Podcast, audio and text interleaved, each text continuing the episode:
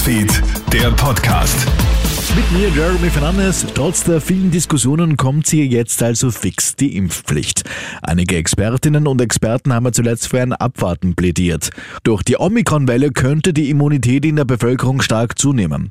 Gesundheitsminister Wolfgang Mögstern jedoch beendet in einem TV-Interview gestern jegliche Debatte. Die Impfung würde weiterhin vor schweren Verläufen schützen und damit die Spitäler entlasten. Ähnlich sieht das auch Dr. Herbig Kolleritsch vom Nationalen Impfgremium. Man muss hier zwei Dinge unterscheiden. Die kurzfristige Wirkung der Impfpflicht in Bezug auf die Omikron-Welle da wird sie nichts bringen. Aber das Virus ist gekommen, um zu bleiben und äh, es ist natürlich zu erwarten, dass äh, weitere Wellen vor allem im nächsten Herbst wieder anstehen werden. Wir haben das jetzt zwei Jahre hintereinander sehr schön gesehen. Und im Hinblick auf diese Wellen würde ich auf jeden Fall meinen, dass die Impfpflicht Sinn macht. Die Zahl der weltweiten Demenzfälle könnte sich in den nächsten 30 Jahren fast verdreifachen. Das zeigt jetzt eine neue Gesundheitsstudie. Demnach könnten 2050 rund 153 Millionen Menschen mit Demenz leben gegenüber 57 Millionen Menschen im Jahr 2019.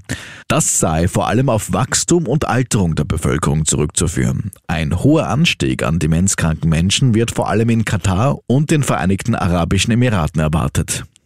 Die Internetplattform von Donald Trump soll im Februar starten. Es wird eine sogenannte Truth Social App werden, die ähnliche Funktionen haben soll wie die Programme von Facebook.